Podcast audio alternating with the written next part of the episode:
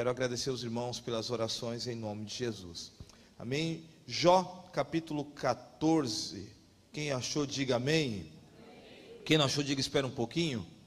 Jó 14, versículo 7, a palavra do Senhor diz assim: Para a árvore, pelo menos, há esperança. Se é cortada, torna a brotar, os seus renovos vingam. Suas raízes poderão envelhecer no solo, o seu tronco morrer no chão ainda assim, com o cheiro das águas, ela brotará e dará ramos como se fosse uma muda plantada. Louvado seja o nome do Senhor. Amém? Fala a pessoa que está do seu lado, há esperança para você. Mas fala que nem um profeta aí, talvez ele precisa ouvir essa palavra de Deus. Fala, meu irmão, há uma esperança de Deus sobre a sua vida. Há uma esperança, amém? Glória a Deus. Para o mundo fala que a esperança é a última que morre, mas a nossa esperança ela ressuscitou ao terceiro dia. Amém? A esperança para você. Será que você pode pegar na mão da pessoa? Aleluia. Vamos celebrar o Senhor. Celebra o Senhor, amém, irmão? Vamos juntos aí. Aleluia. Glória a Deus. Aleluia. Pegue na mão da pessoa mais cheirosa que está do seu lado aí. Aperte a mão dele até dar um glória a Deus. Aperta até dar um aleluia, se não deu um glória a Deus agora. Meu irmão, voltei, tá com saudade de casa, irmão. Vou causar hoje. E quando a gente volta para casa, irmão, tá com saudade dos irmãos, amém? Glória a Deus, vamos orar. Se você não sabe o nome do seu irmão, pergunte o nome dele aí, se apresente a ele. Se apresentou a ele aí, fala, meu irmão, há esperança para você, viu? Vamos orar. Pai, muito obrigado por essa noite, obrigado pela tua graça, obrigado pela tua bondade, obrigado porque o Senhor nos trouxe segurança a esse lugar. Deus, a nossa oração é que o Senhor venha falar ao nosso coração. Ó oh, Pai, a nossa oração essa noite é que o Senhor venha ministrar o interior da nossa alma. O Senhor conhece cada vida aqui, a cada família, a cada necessidade. E Deus, a minha oração é que o Senhor venha tomar a conta, encher esse lugar com a presença da tua glória, seca esse lugar com os teus anjos, ó Pai, repreendemos todo espírito maligno, todo espírito opressor, que saia desse lugar agora em nome de Jesus, que haja um fluir da tua glória, que haja um fluir do teu Espírito Santo, ah, Espírito de Deus, seja bem-vindo nesse lugar, tenha liberdade para curar, tenha liberdade para sarar, tenha liberdade para fazer aquilo que apraz o teu coração coração, ó Pai. Ó meu Deus, nós te convidamos, ó Pai, a casa é tua, o ambiente é teu. Restaura a força do cansado, restaura a força do cansado, aquele que está sem vigor. Meu Deus, em nome de Jesus, renova a tua igreja, renova o teu povo, ó Pai. Em nome de Jesus Cristo, nosso Senhor. Amém e amém. Você pode celebrar Jesus. Aleluia. Você pode se assentar, por gentileza. Queridos, essa noite eu gostaria de falar sobre esse assunto que é bastante pertinente nos nossos dias, sobre esperança. E eu vejo e tenho conversado com algumas pessoas esses últimos dias, a gente começa a ver que algumas pessoas parecem têm perdido a esperança. Quantas pessoas fizeram, son, é, fizeram projetos, tiveram sonhos, se organizaram para esses últimos dias e parece que algumas coisas saem do controle. E a pior coisa é quando alguma coisa sai do controle, irmãos. A gente organiza, alguém já passou por isso? Quando alguma coisa sai do controle, é a pior coisa. A Bíblia fala que o primeiro milagre de Jesus foi alguma coisa que saiu do, fora do controle. Diz que faltou vinho numa festa de casamento. E diz que há um desespero ali naquela situação, porque faltou vinho né? A mãe de Jesus fica desesperada, fala: oh, acabou o vinho, oh, aconteceu isso aqui e tal. Jesus falou assim: oh, calma aí, ainda não chegou a hora, mas vai chegar, fica tranquila, né? Então, alguma coisa saiu do controle, mas quando Cristo está no ambiente, tudo muda, meu irmão. Quando Cristo está no ambiente, quando Cristo está na geografia, quando Jesus está, sabe, ele é convidado para um ambiente, tudo muda. E às vezes a gente vê que muitas pessoas têm perdido a esperança perdido a esperança na família. Quantas pessoas falam, olha, não dá mais jeito o meu casamento. Sabe, meu marido não tem mais jeito, meu filho não tem mais jeito, esse não tem mais. Sabe, assim a gente vai perdendo a esperança, perde esperança nos sonhos, nos projetos, perde esperança na política. A gente está vendo aí as pessoas né, se manifestando estava fora do país, então a gente entra no jornal, a gente vê né, as indignações e, e, e as coisas acontecendo, o que está sendo falado fora do país, e parece que a gente vai perdendo a esperança. E essa palavra esperança, o sentido original dela, é, é o sentido, é o sentimento que se vê como possível realização daquilo que deseja. É a confiança em coisa boa. E parece que a gente se organiza para viver uma coisa boa, parece que a gente se organiza para viver dias melhores e alguma coisa sai do controle. É a pior coisa. Alguém já organizou e falou assim: olha, minha folga agora, vou me organizar, que eu vou para a praia amanhã, e eu vou descansar. Daí quando você acorda, está chovendo. Quem já passou por isso? Fala que não dá uma frustração, irmão. Fala assim, hoje eu vou acordar, vou para academia, vou caminhar na praia. É, tu passou o dia inteiro comendo. Foi tudo ao contrário. Então, quando alguma coisa sai do controle, é, terrível. E essa palavra original, a falta da esperança ou perder a esperança, é perder a fé. Uma das definições de esperança é fé. E quantas pessoas têm perdido a fé? Quantos cristãos têm perdido a fé? Acha que Deus não vai fazer, acha que Deus não é capaz de fazer, meu irmão, aquilo que Deus prometeu, Ele é capaz de realizar na sua vida. Sabe, eu não estou falando de uma fé tola aqui, eu não estou falando de uma fé irracional, que tem gente que tem uma, alguns, umas paranoia, uma, uma esquizofrenia cristã, né? E, e não, mas eu estou falando de uma fé fundamentada, alicerçada, em Cristo, uma palavra estabelecida por Cristo, porque se Deus falou na tua vida, Ele é capaz de cumprir. Se Deus prometeu, meu irmão, Ele faz. Nesses últimos alguns dias atrás, eu recebi uma palavra de um, de um pastor chileno, e ele falou assim: Você vai dar um tour na Europa. Você vai dar um tour pela Europa. Eu falei: Eu, tour na Europa? Nem imaginava que eu ia para a Europa. Meu irmão, daqui a pouco veio a passagem, veio tudo, e eu fui para a Europa. E eu dei um tour na Europa, andando de ônibus. Mas eu dei. Meu irmão, quem nasceu em São Vicente andando de lotação, filho, na Europa é liberdade. Merci, é merci. nem sabia o que falava, merci, beaucoup, e vou embora, filho. É nós quem manda. E a gente andou, irmão, e entrar naquela cidadezinha, comia dentro do Carrefour, que é mais barato. E segue o jogo. E daí tu fala, meu Deus. Porque o que Deus fala, Ele é fiel para cumprir. Sabe, se Deus prometer algo na sua vida, Ele é fiel para cumprir. As promessas de Deus não têm prazo de validade na sua vida. Será que você pode liberar para alguém? As promessas de Deus não têm prazo de validade na sua vida. E quantos cristãos têm perdido a fé, irmãos? Pessoas não acreditam que Deus é capaz de fazer. Meu irmão, há uma frase que o pastor Newton sempre fala: Deus continua no trono, Deus continua reinando. Nada saiu do controle dele. E quando você perde a fé em Cristo, você perde tudo. Quando você perde a sua fé no Senhor, você perde tudo. Quando você perde a sua fé nas Escrituras, você perde tudo. Meu irmão, o homem pode perder tudo, mas ele não pode perder a fé porque é a fé que te mantém de pé, a fé é fundamento, fé é estrutura, a fé, sabe, é a coluna dorsal da vida do cristão, aleluia. Você não pode perder a fé. O apóstolo Paulo fala nas suas últimas horas da vida: combati o bom combate, acabei a carreira e guardei a fé. Sabe onde ele escreveu isso, irmão? Na cadeia. Ele perdeu a liberdade que ele tinha talvez os recursos que ele tinha, muitos abandonaram, mas ali ele escreveu: Eu não perdi a minha fé. Meu irmão, a fé é o que te mantém de pé, a fé é que te faz sorrir, a fé é que te faz sonhar. Então volte a sonhar, volte a confiar no Senhor.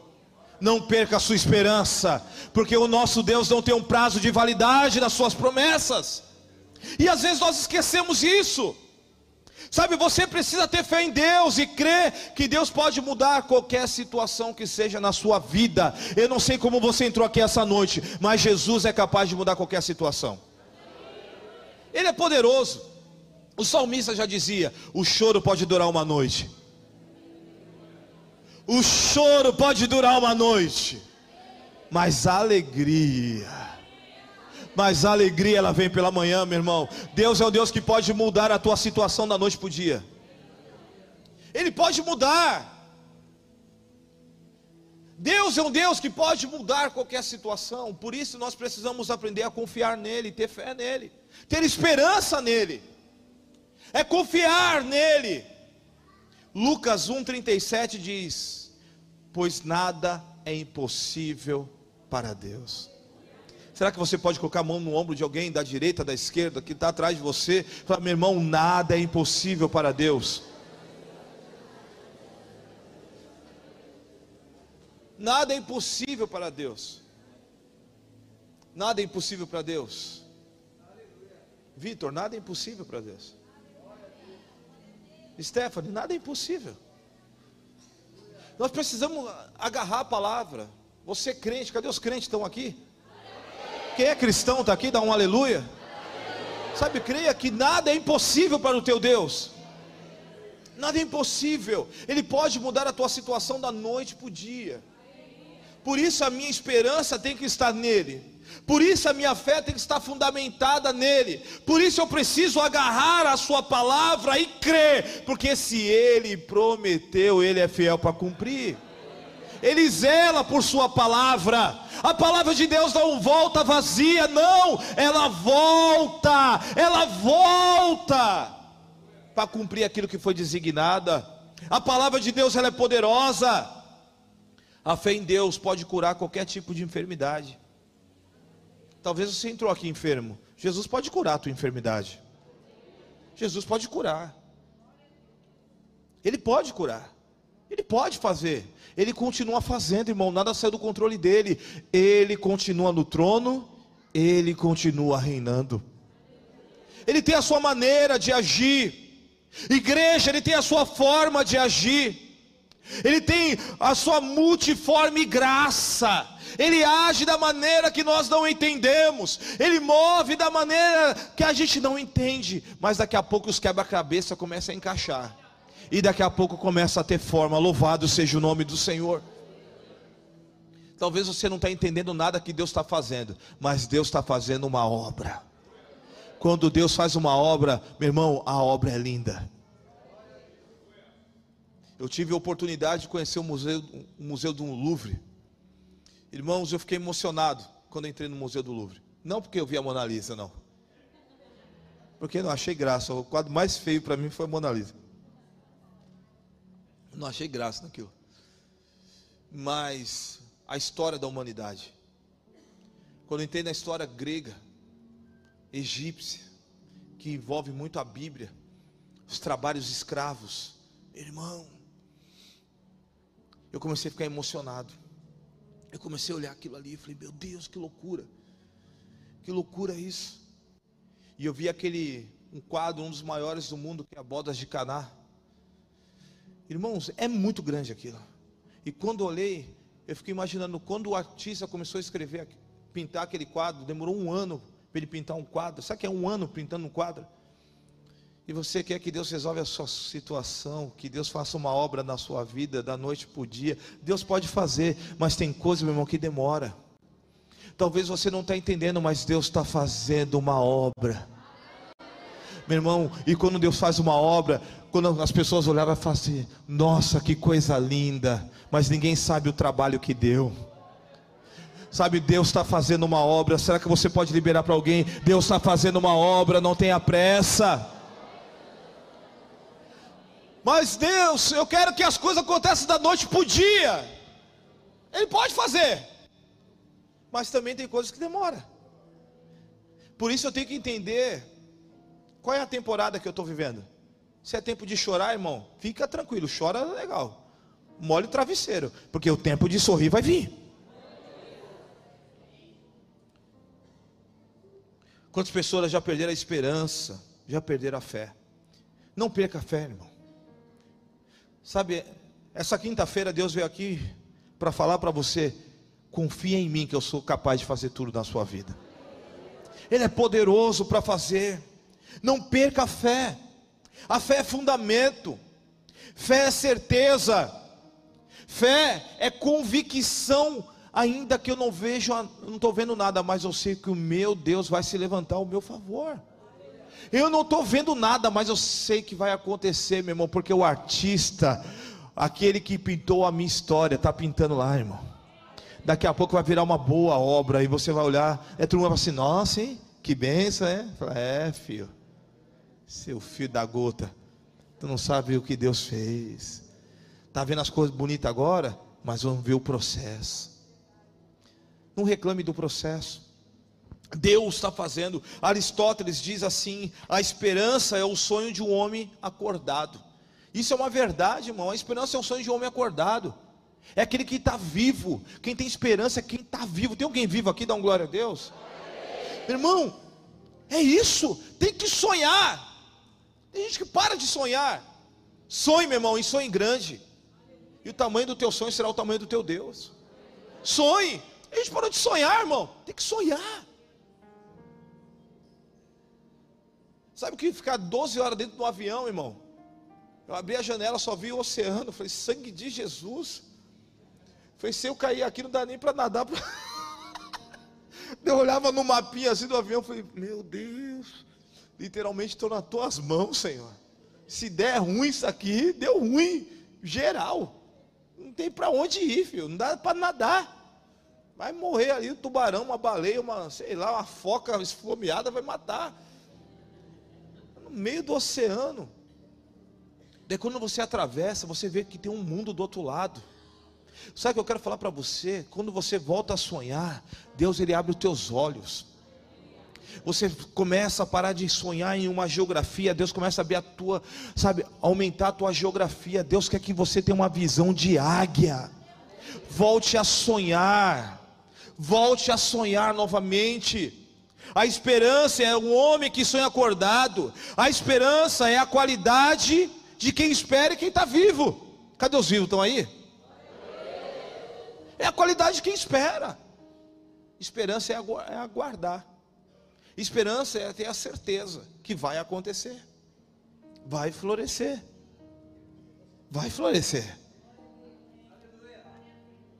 Tem coisas que nascem rápido, tem coisas que demoram um pouco. Mas o agricultor, ele sabe. Por isso, meu irmão, a Bíblia nos chama para a sua obra, porque quando nós estamos trabalhando junto com Ele, você sabe o que Ele está plantando e o tempo que vai florescer.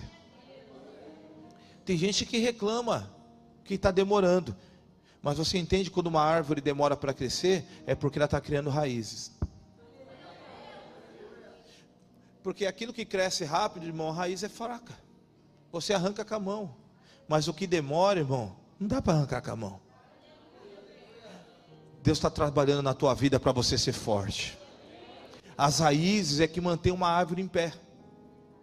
Por isso, no Salmo 1, o que, que a Bíblia nos ensina? É como uma árvore plantada junto às fontes de águas. Que dá folhagem no tempo certo. As suas folhas não murcham. E tudo que faz prospera. É plantado. Sempre vai ter provisão sempre vai ter cuidado. Vai estar sempre plantada. Vai estar junto ao lugar de vida. Nós precisamos acreditar que Deus pode fazer. Nós precisamos acreditar que Deus pode realizar. Romanos 15, 13 diz que, que o Deus de esperança os encham de toda alegria e paz, por sua confiança nele, para que vocês transborde de esperança pelo poder do Espírito Santo. Olha que esse texto diz: que Deus deu, ó, que Deus dá a esperança e os enche de alegria e paz. É Deus que te dá esperança. É Deus que te traz alegria, é Deus que te dá paz. É Deus. Por isso, o apóstolo fala porque dele e por ele e para Ele são todas as coisas. A Ele seja a honra e a glória para todos sempre. Amém. Ou seja, é o Deus que te dá esperança. Deus te trouxe essa noite para te dar esperança, igreja. Ele quer te dar alegria. Ele quer te trazer paz. Tem gente que está perdendo a paz porque perdeu a esperança. parou de confiar. Sabe, não tem mais paz. Que o Deus que dá esperança o encha de toda alegria e paz por sua confiança nele. Põe a sua confiança nele, igreja. Põe a sua confiança nele, amado irmão, meus amados irmãos. E ele diz o texto: para que vocês transborde de esperança. Será que você pode falar para alguém mais próximo de você? Está na hora de você transbordar, irmão.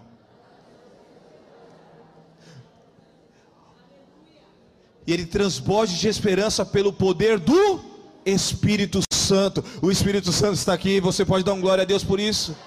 Quando você é cheio do Espírito Santo, você tem esperança. Quando você é cheio do Espírito Santo, você tem paz. Quando você é cheio do Espírito Santo, ele te dá alegria. Porque alegria não é aquilo que é colocado na mesa, mas alegria é você é aqueles que estão na mesa com você. Por isso a Bíblia fala que o reino dos céus não é comida nem bebida, mas é, é poder e graça do Espírito. Então, o que nós aprendemos? John Piper, um avivalista, ele diz assim: ora, orar com fé não significa que temos tudo que pedimos vai acontecer. Significa que confiamos em Deus e Ele nos escutará e nos ajudará da melhor forma. Então, orar com fé, irmão, não quer dizer que tudo que eu vou pedir vai acontecer. Muitas coisas eu pedi não aconteceu. Nesses 24 anos de evangelho, quase 25 anos, muitas coisas eu pedi, não aconteceu. Mas uma coisa significa que quando eu confio nele, Deus vai me ajudar da melhor forma. Então Deus não vai dar o que você precisa, Ele vai dar o que você necessita. E às vezes a gente precisa, a gente fala, oh, Deus, eu quero isso. Já pensou se Deus te desse aquele namorado, primeiro namorado lá, primeira namorada do colégio? Tu ia estar na iaca, irmão. Ele falou assim: não, pede, não recebe porque pede mal. Não é verdade? Lembra daqueles que se julgavam tudo no colégio, na oitava série, daí tu olha hoje parece um bucho de paca? É, não é assim. Aí fala, rapaz. É livramento, né? Então orar com fé não significa que tudo que eu vou pedir vai acontecer mas significa, se eu confiar em Deus, Ele vai me escutar e vai me ajudar da melhor forma. Deus tem um socorro para você. Deus tem um socorro para sua casa, para sua família. É entender se a porta está fechada ou aberta, tanto faz. Mas se foi Deus que fechou ou Ele abriu, eu vou ficar feliz porque eu confio nele. Quando eu confio nele, irmão, se a porta está fechada ou está aberta, é Ele que faz. Tantas vezes o apóstolo Paulo queria ir e Deus não permitia ele ir para um lugar. Ele ia fazer uma obra missionária, Deus não permitia, mandava ele para outro lugar. E quando ele ia para aquele lugar, as portas se abriam. Porque não tem a ver comigo, tem a ver com Ele. Não tem a ver com o meu querer, mas é o querer dele. E quando eu entendo isso, eu vejo que a vontade de Deus sempre vai ser melhor do que a minha. A vontade de Deus sempre vai ser melhor do que a sua. Sabe, irmãos, quando nós lemos a história de Jó, nós vemos um homem íntegro, um homem reto, um homem que fugia do mal. Alguns teólogos dizem que o livro de Jó, ele foi escrito lá no tempo dos, dos Pentateucos, lá em cima, lá na parte da criação. Um livro muito antigo.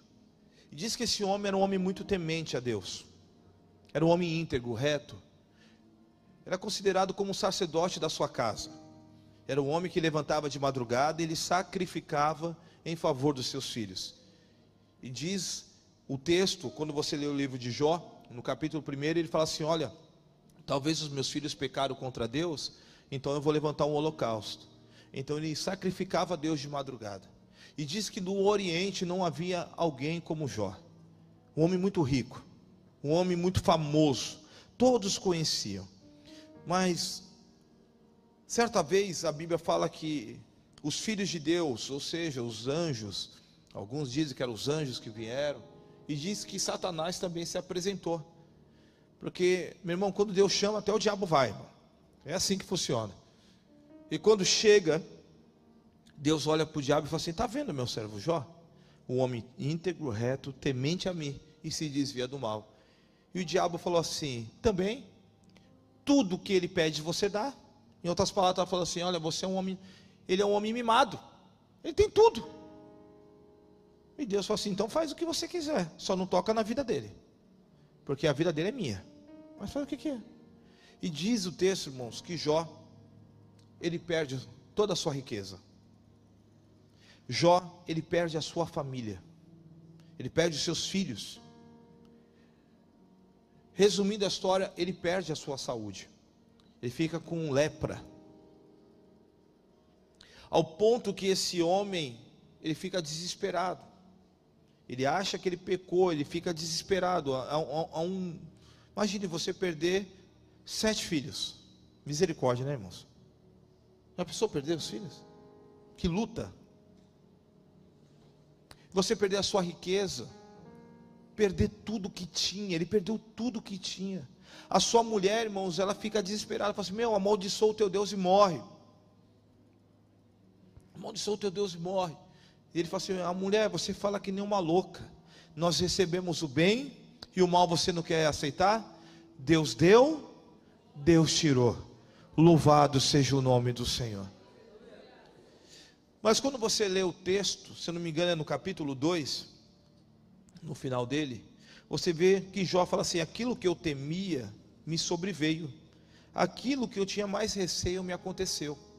O maior medo de Jó era perder os seus filhos, o maior medo de Jó era perder também a sua riqueza, perder a sua saúde, e veio.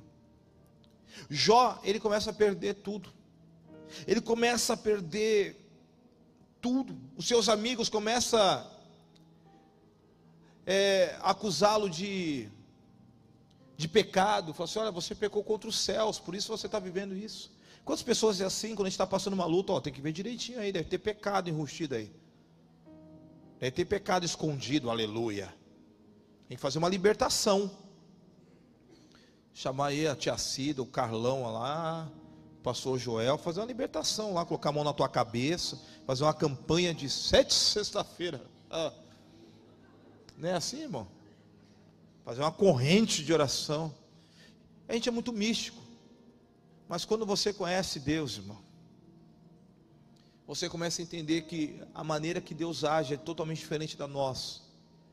E Jó vem nesse texto que nós lemos, fala ao cheiro das águas ao cheiro das águas, a árvore volta a brotar. Se há esperança para a árvore, há esperança para você.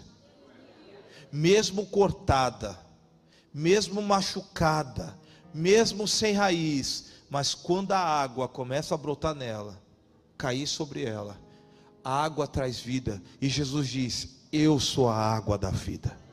Meu irmão, a água da vida está aqui. A água da vida está aqui para trazer esperança para você, para trazer esperança para o teu casamento, para trazer esperança para os teus sonhos, para trazer esperança para você.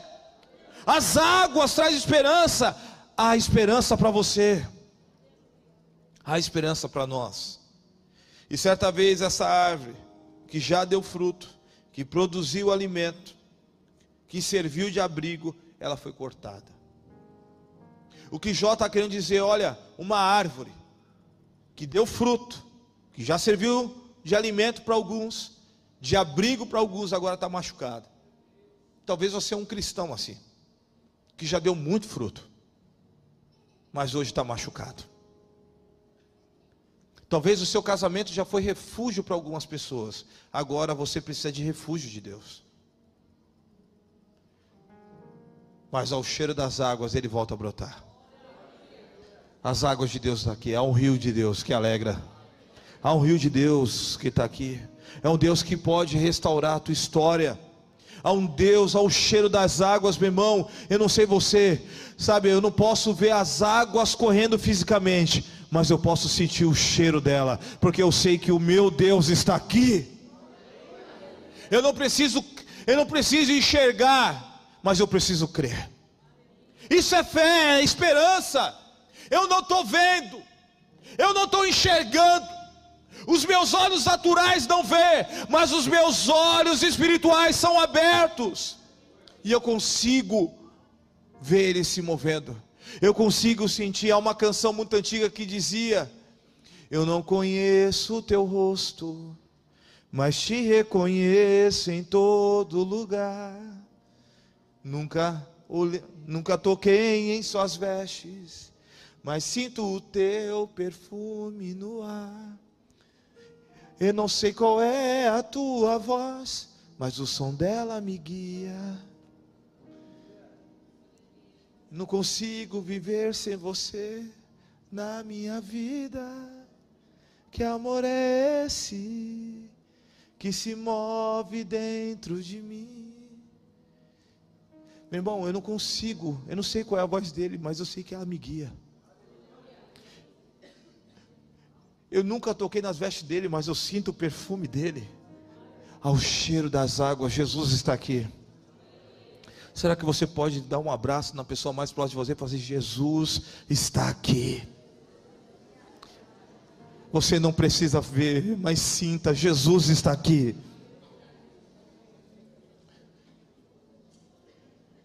A Bíblia, ela fala centenas de versículos, milhares de versículos sobre esperança. O Salmo 146, versículo 5 diz: como é feliz aquele cujo auxílio é o Deus de Jacó, cuja esperança está no Senhor, o seu Deus. Põe a sua esperança em Deus. Põe a sua esperança no Senhor. Faça dele o seu auxílio. É Deus que pode mudar a tua situação. Você pode querer fazer campanha, pode querer fazer tudo, mas é Deus que faz. Quando Deus quer fazer, Hoje eu tô, tô tipo a Carol hoje. Pastora Carol, modalidade pastora Carol. Quando Deus quer fazer, ninguém pode parar. Faz profeta entregar. Faz a Faz o inferno explodir. Ele sempre resolve sem ter reunião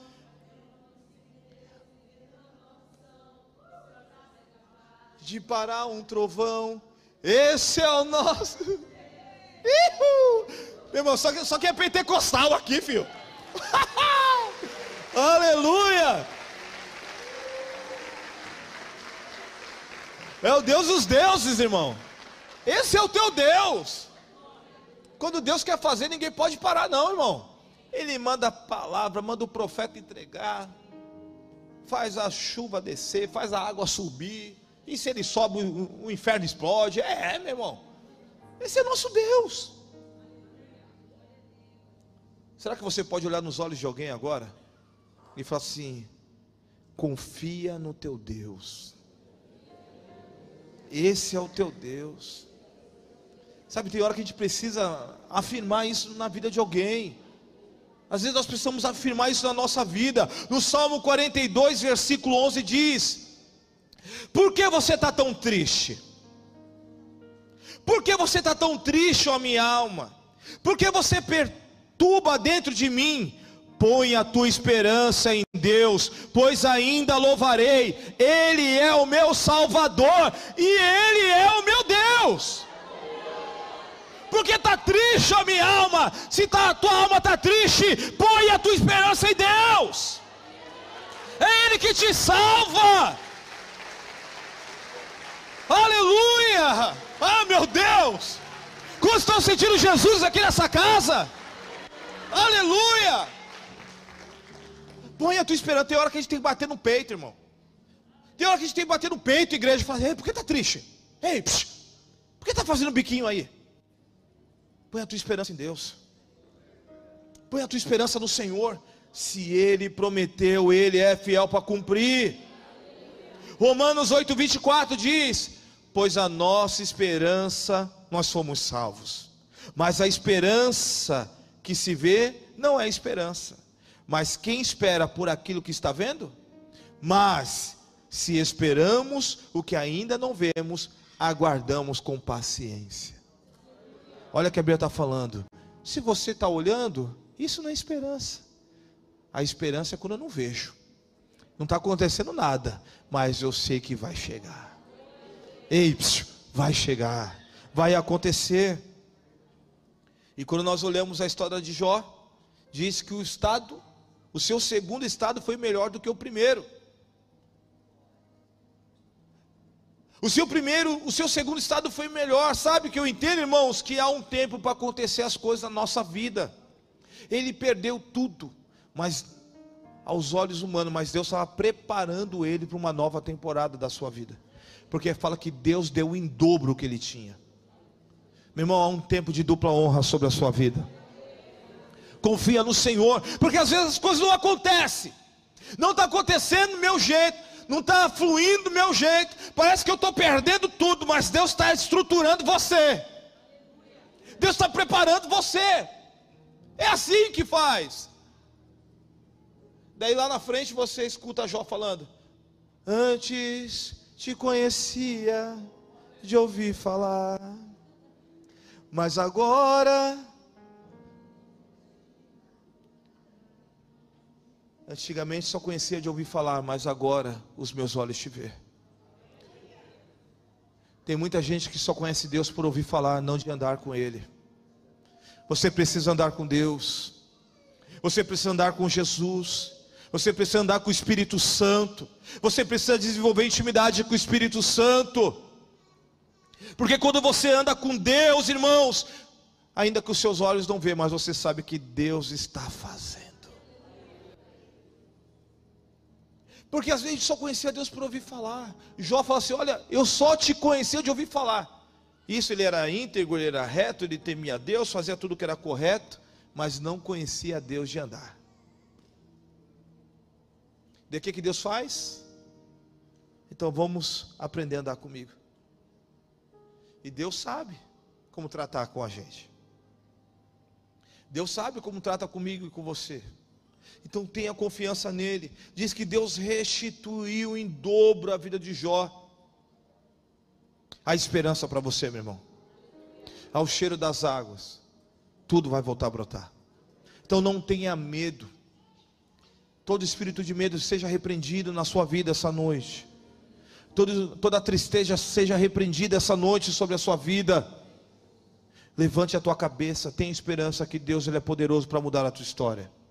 Que Deus é poderoso para mudar tudo que é adverso, tudo que é contra os seus olhos, Deus é capaz de mudar. Deus sempre põe um caminho para nós.